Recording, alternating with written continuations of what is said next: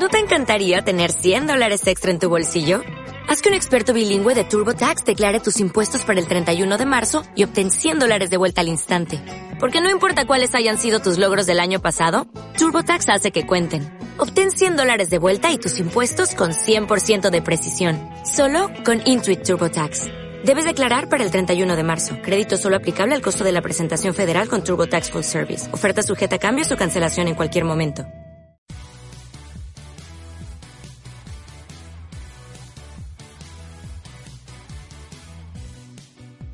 Vivimos una era fantástica, llena de pelis molonas y series entretenidas. Pero eso no era todo. Grandes programas y dibujitos, música, libros y videojuegos. Los viejos frikis nunca mueren. Un podcast sin igual lleno de nostalgia y fricadas sin parar.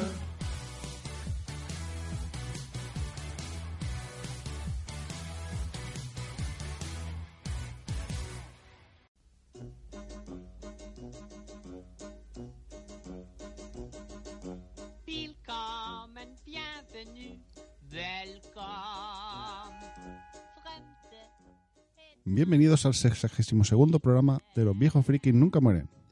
Estamos otra vez aquí desde el asilo más friki de la podcastfera y en esta ocasión, en cuanto todo esto era campo, os quiero hablar de la película No me chilles que no te veo. Y en Te vas a quedar ciego con tanta maquinita del juego Airworld Gym. Así que os dejo con la cuña de la sección y empezamos.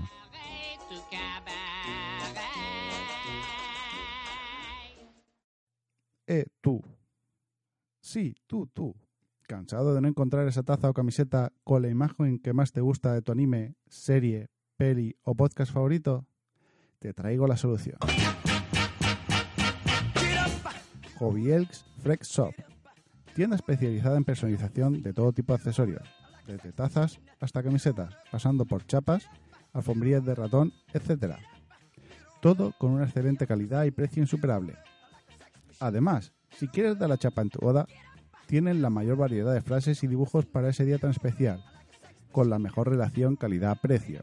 Por ello, se les ha otorgado el Wedding Awards 2018 por bodas.net. Puedes ver todas las ideas y objetos personalizables en su página www.hobbyelks.es. También tienen tienda en Amazon con el mismo nombre. Si quieres algo especial para regalar a una persona o incluso para quedártelo tú, elige el objeto que deseas personalizar y envíales la imagen a su correo info@hobbyelks.es.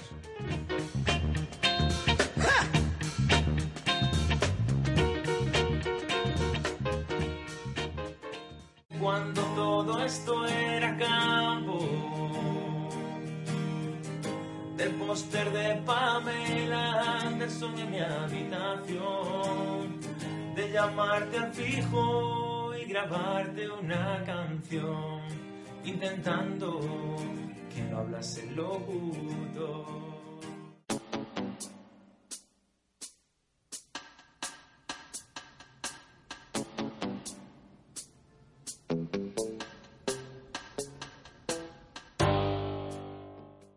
See no evil, hear no evil. Traducido en España como No me chilles que no te veo y en Hispanoamérica como Ciegos, sordos y locos. Es una película estadounidense de comedia estrenada el 12 de mayo de 1989, dirigida por Arthur Hiller, que también dirigió la afamada Love Story en 1970. La película trata sobre Wally y Dave, eh, que son los encargados de un kiosco de periódicos eh, en Nueva York. Eh, Wally es ciego y Dave es sordo. Inesperadamente, un hombre aparece asesinado delante del kiosco en el que trabaja y se convierten en los principales sospechosos. Eh, para probar su inocencia tendrán que ayudarse mutuamente, eh, Wally prestando sus oídos y Dave sus ojos a Wally. La película está protagonizada por Richard Pryor y Jane Wilder y es la tercera película que, que los une tras El Expreso de Chicago en 1976 eh, Locos de Remate en 1980 y con lo que la pareja pues ya estaba bastante eh, consolidada y afianzada para tener pues esa conexión que tienen en la película. Eh, la cuarta y última que hicieron este dúo fue Uno miente y el otro engaña de 1991. Richard Pryor, que era uno de los comediantes más importantes, eh, no creo solo que solo fuera el más importante de Estados Unidos, sino creo que a nivel mundial, eh, sobre todo en cuanto eh, a los stand-up comedy. Muestra en esta película su humor tan mordaz y hace una interpretación muy buena. Lo cierto es que en todo momento crees que es ciego, porque la verdad es que hace de ciego muy bien y continuamente estás disfrutando mientras sale en pantalla. Eh, tiene varios gags eh, que yo creo que serán eh, muy recordados, como el momento de no me digas que soy negro, o no sé, tiene, varios, varios gags durante la película que yo creo que han pasado a la historia por lo, por lo bien interpretado y lo divertido que lo hace. Eh, Jen Wilder, que era bastante polifacético, ya que era actor, guionista, eh, director, incluso cantautor. Eh, lo recordaremos por el jovencito Frankenstein o, la, o Willy Wonka y la fábrica de chocolate, la de 1971. Eh, sobre todo eh, más por el meme que salió de esta película.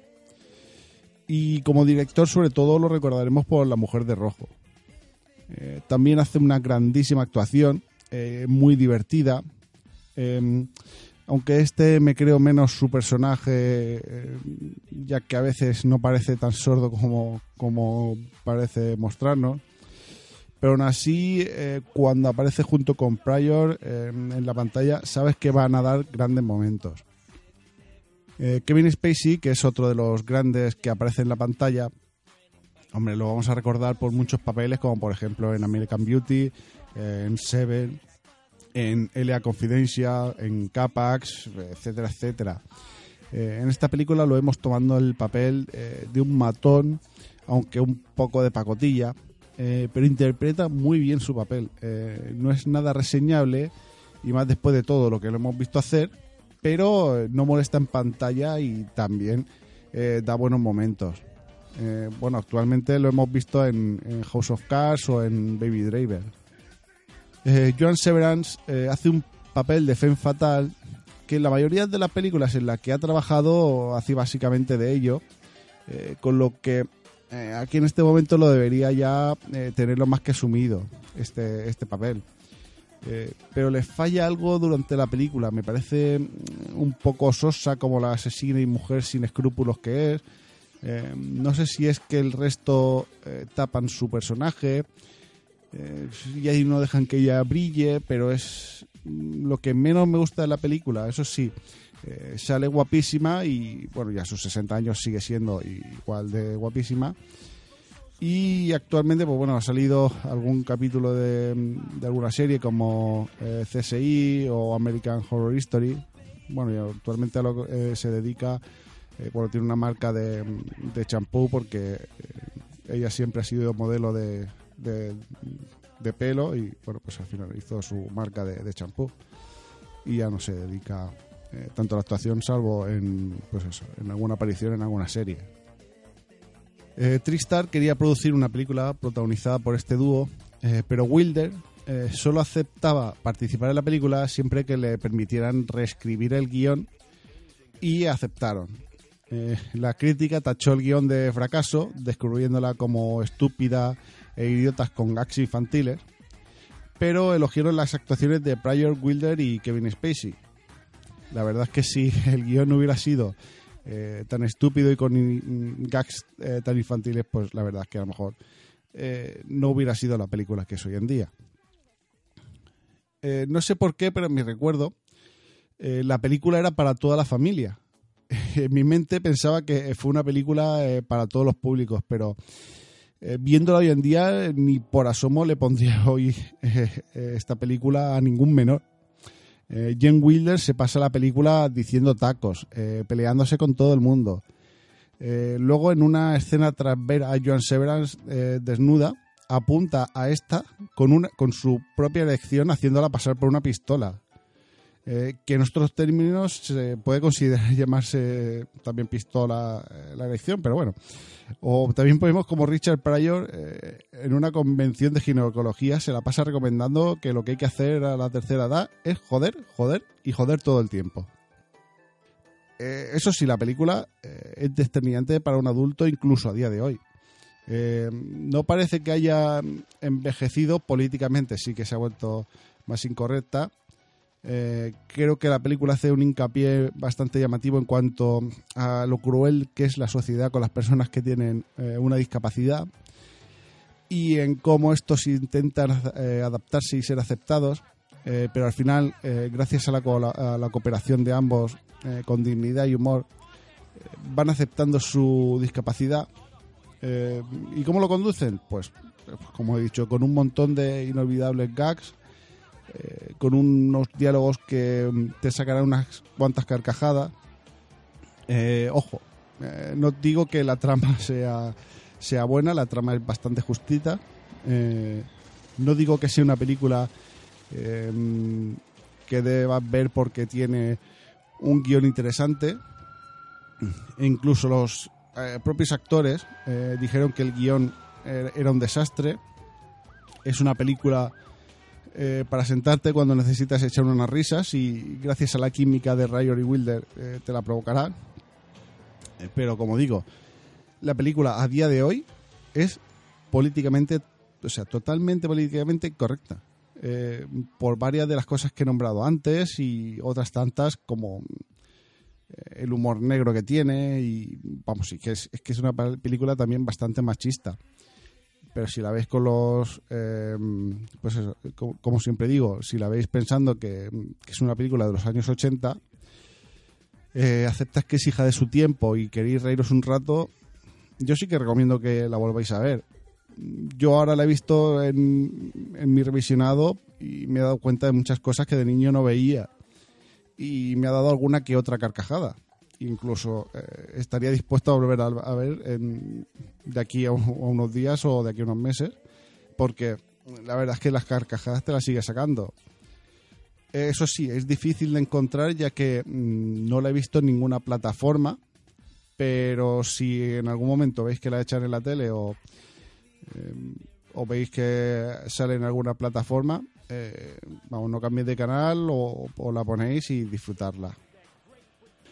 Ahora os dejo con el tema del género pop rock de Bonnie Tyler, Holding Out for a Hero, que grabó para formar parte de la banda sonora Full Loose en 1984 y dos años después, en 1986, formaría parte de su álbum Secret Dreams and Forbidden Fire.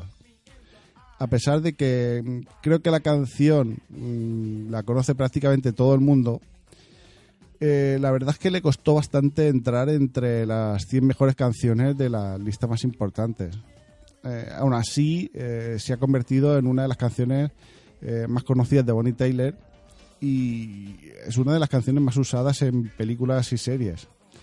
La hemos escuchado en, en el Rec 2, en Glee, en la versión moderna de Footloose también aparece y bueno, y actualmente la hemos escuchado en Detective Pikachu. Ahora, sin más dilación, os dejo con la canción.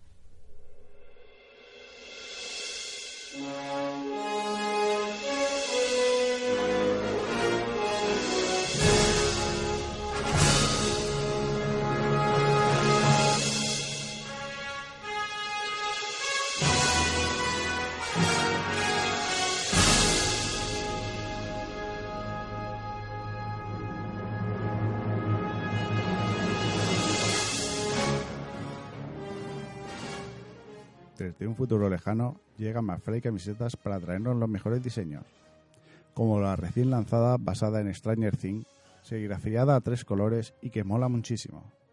Si tú también quieres tener las mejores camisetas con diseños muy divertidos y originales, entra en su página www.macflycamisetas.com.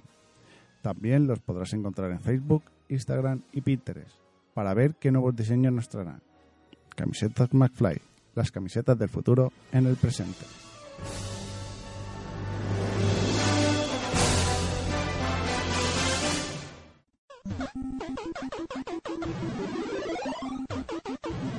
Te vas a quedar ciego de tanta maquinita.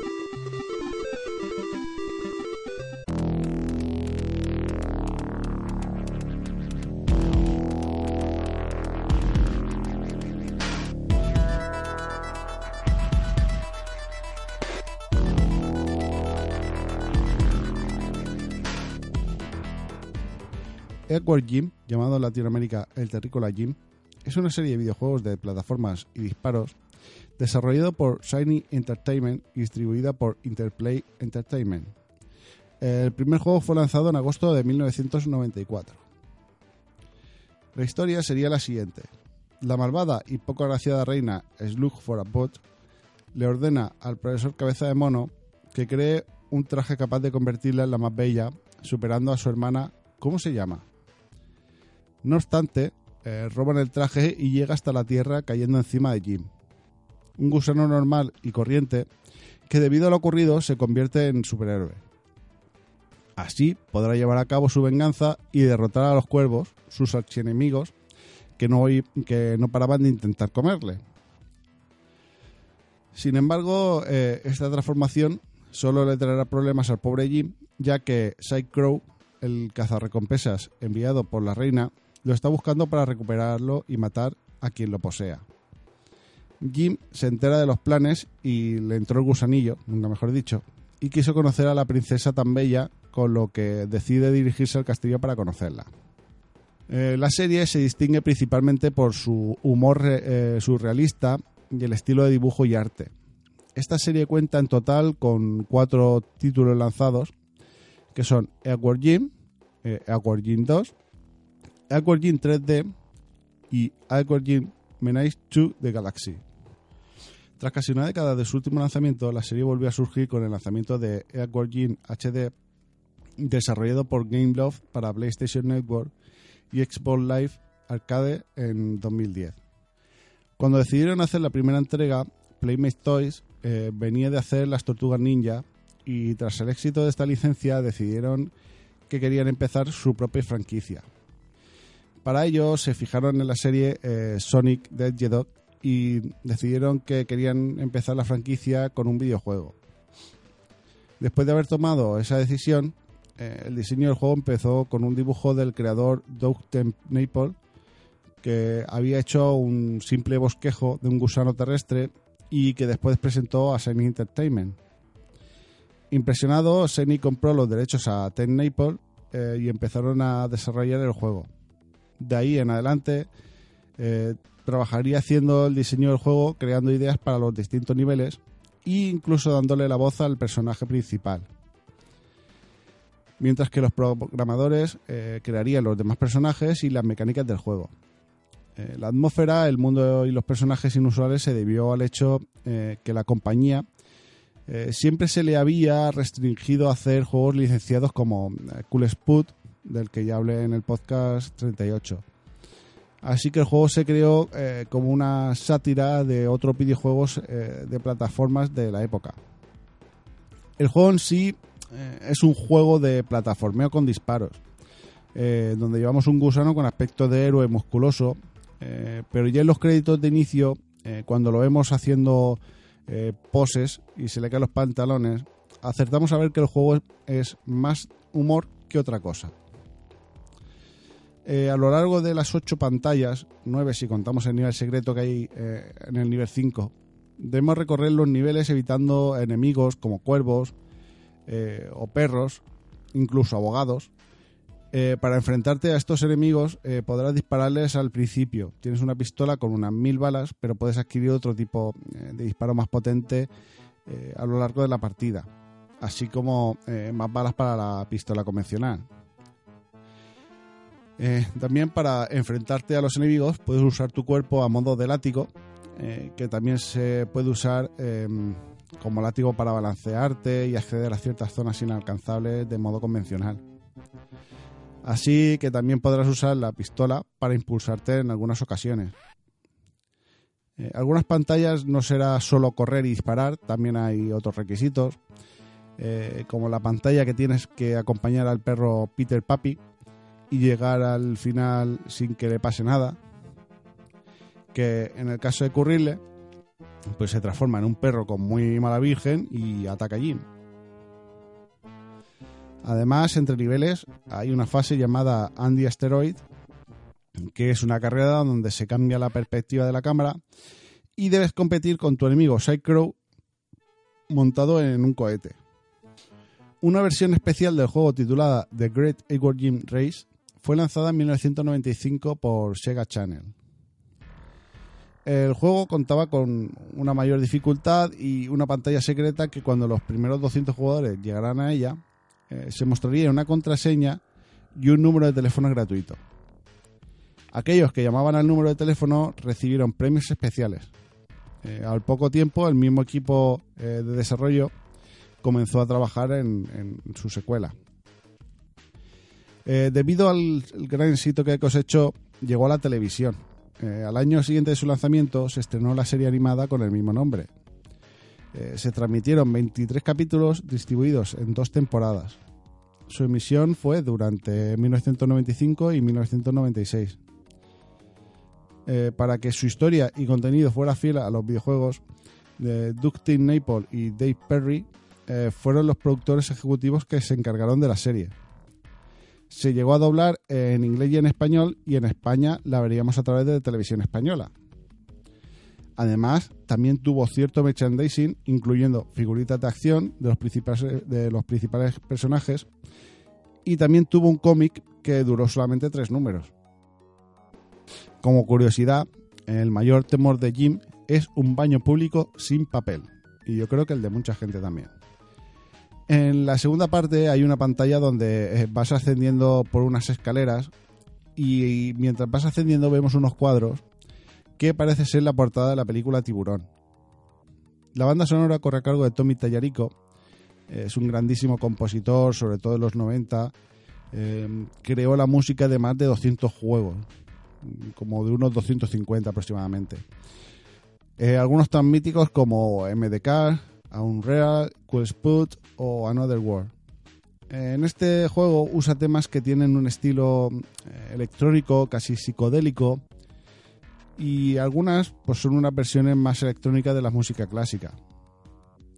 En octubre de 2017 se lanzó una edición coleccionista de la banda sonora eh, donde eran dos discos de vinilo con la música de los dos primeros juegos. Y los vinilos venían como con una especie de la cara de Jim. Intelvisión, la compañía en la que Tallarico es presidente, eh, tiene previsto que lanzará un nuevo juego de Edward Jim exclusivo para la consola eh, que está desarrollando, llamada Amico. Y está previsto para el 10 de octubre de 2020. Tallarico decía, hemos estado hablando sobre este momento durante años. Reunir al equipo de nuevo es un sueño hecho realidad. El pasado 4 de mayo eh, dieron un direct para hablar sobre el nuevo juego, donde se esperaba ver imágenes, pero vamos, yo lo he visto y lo que hicieron fue tirar de nostalgia. Eh, mostraron ciertos artes de los primeros juegos filmados, mostraron los vinilos, eh, algunos eh, CDs de, las bandas originales, eh, también mostraron muñecos, pero mm, no se vio nada de lo esperado. Supongo que habrá que esperar más adelante para más noticias. Eh, la compañía I Am 8-Bit ha querido celebrar el 25 aniversario lanzando un cartucho con los dos juegos para Super NES. Eh, uno de ellos será de color rosa, mientras que el otro es de color blanco y con manchas negras, simulando el cuerpo de una vaca. Las unidades serán muy limitadas, porque tan solo se distribuirán 2.000 unidades, Eh, eso sí, los juegos, eh, los cartuchos vendrán en caja con sus respectivos manuales de instrucciones y otros obsequios para hacer más atractiva. Y se pueden reservar desde el 21 de mayo a las 19 horas, eh, hora española. Eh, la mayoría de estas ediciones incluirá el cartucho de color rosa. Y tan solo 100 de estas copias serán las que cuenten con esa carcasa que parece una vaca. Nadie podrá elegir cuál le tocará, ya que va a ser totalmente aleatorio. Y no se sabrá hasta que el juego en cuestión llegue a la casa de las personas que lo, han, que lo hayan adquirido. El precio será de 134,99 dólares y se lanzará a partir de noviembre. Eh, eso sí, solo funciona en una Super Nintendo americana. Así que eh, solo podréis usarlos en caso de tener una o en su defecto algún adaptador que permita jugar a videojuegos americanos. El juego tuvo una muy buena recepción tanto en Sega Genesis como en Super Nintendo. Eh, obtuvo el premio de la revista Electronic Gaming Monthly al mejor juego de Genesis en 1994 y ocupó el puesto 114 de los 200 mejores juegos hechos para Nintendo. El juego se destacó por tener una animación fluida y un estilo de dibujos a mano, eh, algo inusual para un juego de 16 bits. Eh, se llegó a considerar como uno de los mejores videojuegos de plataformas de la época. Eh, sin embargo, las secuelas y los remakes no tuvieron tan buena recepción. No quiere decir que tuviesen malas críticas, fueron tanto positivas como negativas, pero realmente la que mejores resultados tuvo fue la, la primera parte. Actualmente pues lo puedes adquirir en GOG eh, comprando el, el 1 y el 2 por 8,89 y en Steam eh, comprando la trilogía por 19,99. Eh, la verdad es que no, no lo veo bastante económico, pero bueno, si quieres tener la trilogía o jugar a, a los dos primeros, pues bueno, siempre es interesante. El juego sigue siendo bastante recomendado y bueno, eh, la verdad es que te hace pasar eh, un rato muy muy entretenido.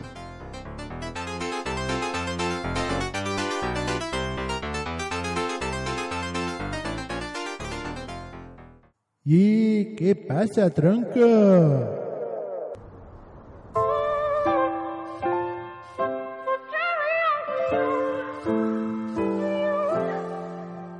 Walking alone and the shores are longing. Bueno, eh, no iba a hablar de lo que había visto, pero eh, me veo un poco eh, la obligación por el- simplemente creo que más bien por el por el hype que tengo de haber visto eh, la película Detective Pikachu.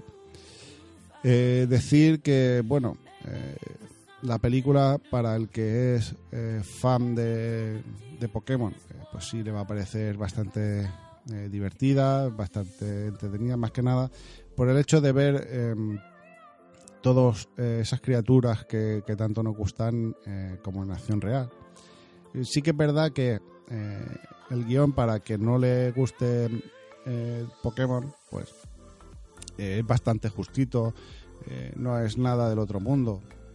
Eh, ten en cuenta que también se hace para que, eh, porque también va dirigido a un público infantil, aunque la película también toca eh, para la gente eh, que vio la primera película hace 20 años, ya que eh, pues bueno, los que eh, nos hemos criado viendo eh, el anime de Pokémon eh, habrán visto un mogollón de guiños que hacen referencia y te das cuenta de que la película está muy bien metida dentro del universo de lo que es la serie animada de, de Pokémon.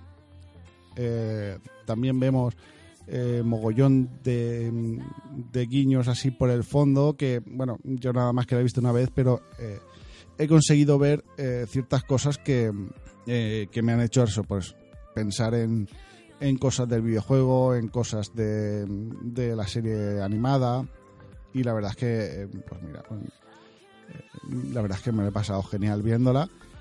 Y lo cierto es que estoy deseando volver a verla. Eh, si puede ser, me gustaría verla en versión original para ver, eh, porque seguro que tendrá ciertos gags que no han acertado al pasarlo a la versión eh, española. Y vamos, yo me lo he pasado muy bien. las personas que, que hayan jugado a Pokémon seguro que les va a gustar. A los que están empezando a jugar a Pokémon también. Y bueno, eh, realmente quien, quien no le guste eh, la serie, pues a quien no le guste Pokémon, pues hombre, pues mal no le va a hacer porque, no sé, da- daño no hace la película, pero bueno, eh, no van a disfrutar como, por ejemplo, disfrutamos los que nos hemos criado con toda la serie de Pokémon. Así que os recomiendo que, que la veáis si, si os gusta el universo y vamos, es súper, súper divertida.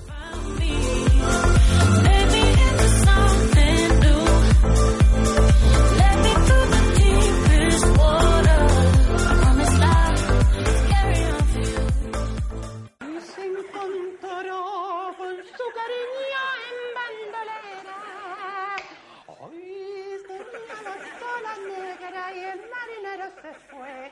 No se dio mayo con las flores de las ilusiones. Dígamelo.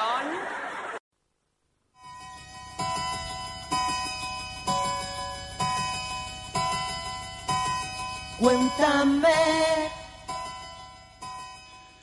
En los comentarios, en el podcast 60 de Aterriza como puedas y, y Buble Boble, eh, PJ Cleaner decía, aterriza como puedas. Recuerdo de verla en bucle con mis hermanos cuando éramos pequeños y reírnos siempre de lo mismo. ¿Qué recuerdo? Eh, de Buble no te digo nada. Una de las recreativas que estaban siempre ocupadas en los salones. Siempre me trae nostalgia y buenos recuerdos, crack. Muchas gracias por el comentario. Eh, la verdad es que incluso a día de hoy te la puedes seguir poniendo en bucle, que te vas a seguir eh, riendo de lo mismo. Eh, y, y del buble, yo creo que si pusieran eh, una recreativa también seguiría estando ocupada, eh, porque era un juego que, sigue enganchando. La verdad es que mm, sigue siendo muy, muy, muy divertido. Muchas gracias por el comentario, PJ. Eh, Guybrush eh, decía: He visto que tocabas Aterriza como puedas y no he podido resistirme a escucharlo. Película divertidísima, viejuna, pero que sigue con un humor fresco para los de nuestra generación. Digo esto último porque he intentado dos veces ponérsela a mi hijo pequeño y no entra en el juego. Se ríe con otras tontas de YouTube y no con este humor desternillante. Mi no entender nada. Siempre agradeceré a esta película haber sido el motivo de la aparición de la que es para mí la mejor del género. Agárralo como puedas. No diré obra maestra, porque luego José el camarote me pega, pero sí una auténtica joya. Que echaré un ojo a ver si has hablado de ella. Si no, ya te pido que la pongas en la cola de asuntos pendientes. Un abrazo, cambio. Muchas gracias, Caibros, por el comentario. Eh, pues sí, quizá para, mm, para las nuevas generaciones eh, le cueste más eh, entrar en este tipo de humor. Supongo que también depende de, la edad. eh, pero vamos. eh, tiene un humor eh, que era desteniente también en los 80. Eh, a nosotros nos sigue trayendo el recuerdo y el humor por, por eso, porque lo vivimos. Y sí, parece ser que el, humor ha cambiado más a, ver a gente haciendo pues ese, ese otro tipo de tontas. Supongo que quizá cuando tu hijo sea un poquito más mayor, quizás sí que entre en el juego de la película. Eh, pero vamos, eh, sí, como dices, no, es una obra maestra, porque si no, José también es verdad que, nos pega a todos. Pero eh, sí que es verdad que es una película eh, que yo creo que al final se ha convertido en una película de culto porque creo que poca gente no se acordará de esta, de, de esta aterriza como puedas. Como me has dicho, agárralo como puedas. No, todavía no he hablado de ella, pero sí que está, eh, sí que la voy a poner en la lista eh, y vamos, eh, espero cuando la cuando lo grabe que, que me escuches y me dejes otro comentario y espero pues estar a la altura de, las expectativas cuando hable de ella. Muchas gracias y un abrazo para ti también. Eh, Ducky Pin decía, esta peli me gustó mucho, ahora ya menos. En cuanto a Santa Clarita, qué disgusto me ha dado Netflix. Olvidaba decirte que la música es genial. Eh, pues sí, la, no, sé por qué nombras que ahora te gusta menos eh, Atariza como puedas. Eh, la verdad es que, como decía, a mí me sigue pareciendo que guarda el mismo humor. Eh, Santa Clarita, pues sí que la verdad que nos ha dado un disgusto a muchos. Eh, espero que al menos le den eh, algún final, como hicieron con otras series, al menos en formato película. Pero vamos, eh, incluso eh, los, eh, los actores principales en redes sociales se llevaron un chasco, o dijeron que se habían llevado un chasco porque no se esperaban el- la cancelación de la serie.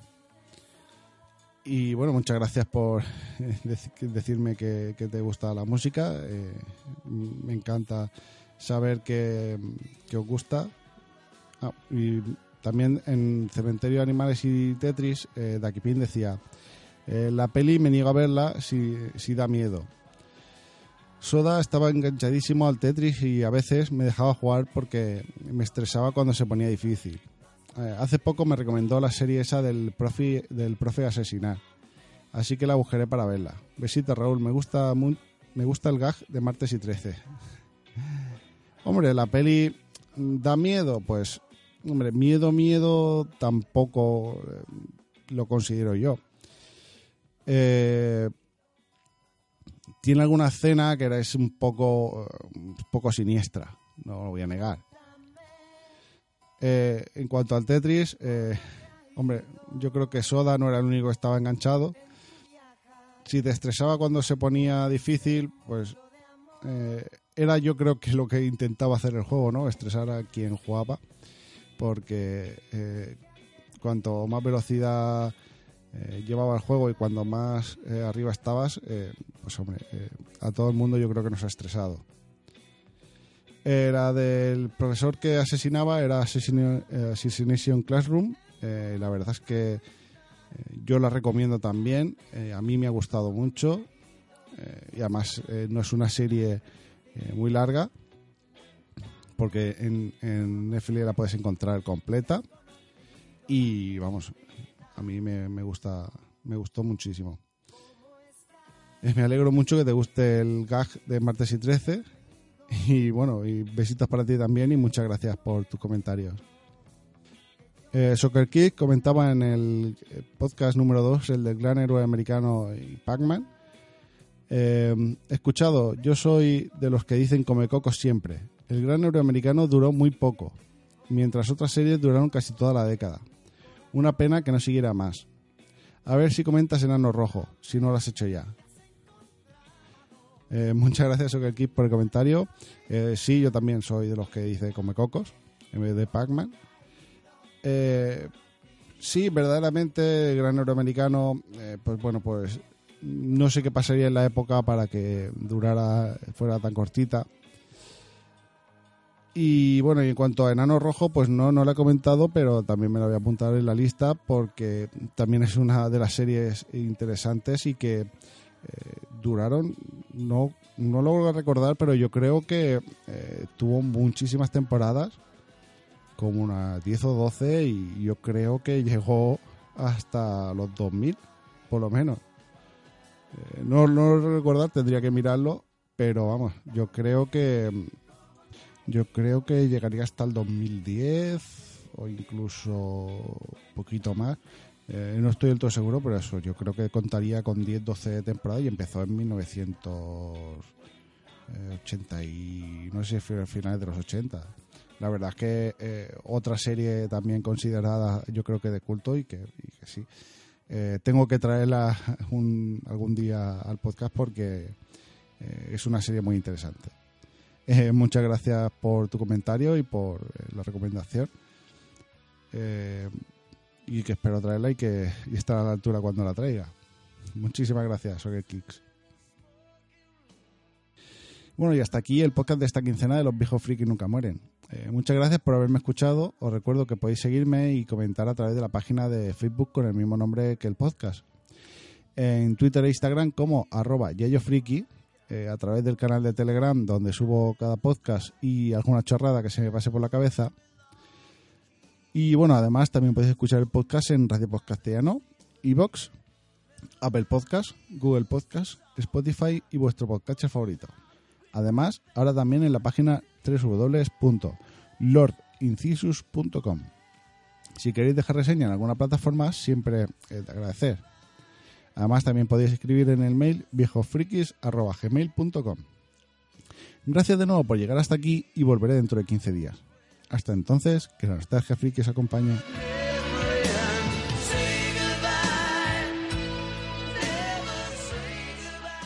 El Yayo Friki ya se tiene que marchar, pero volverá muy pronto con contenidos curiosos.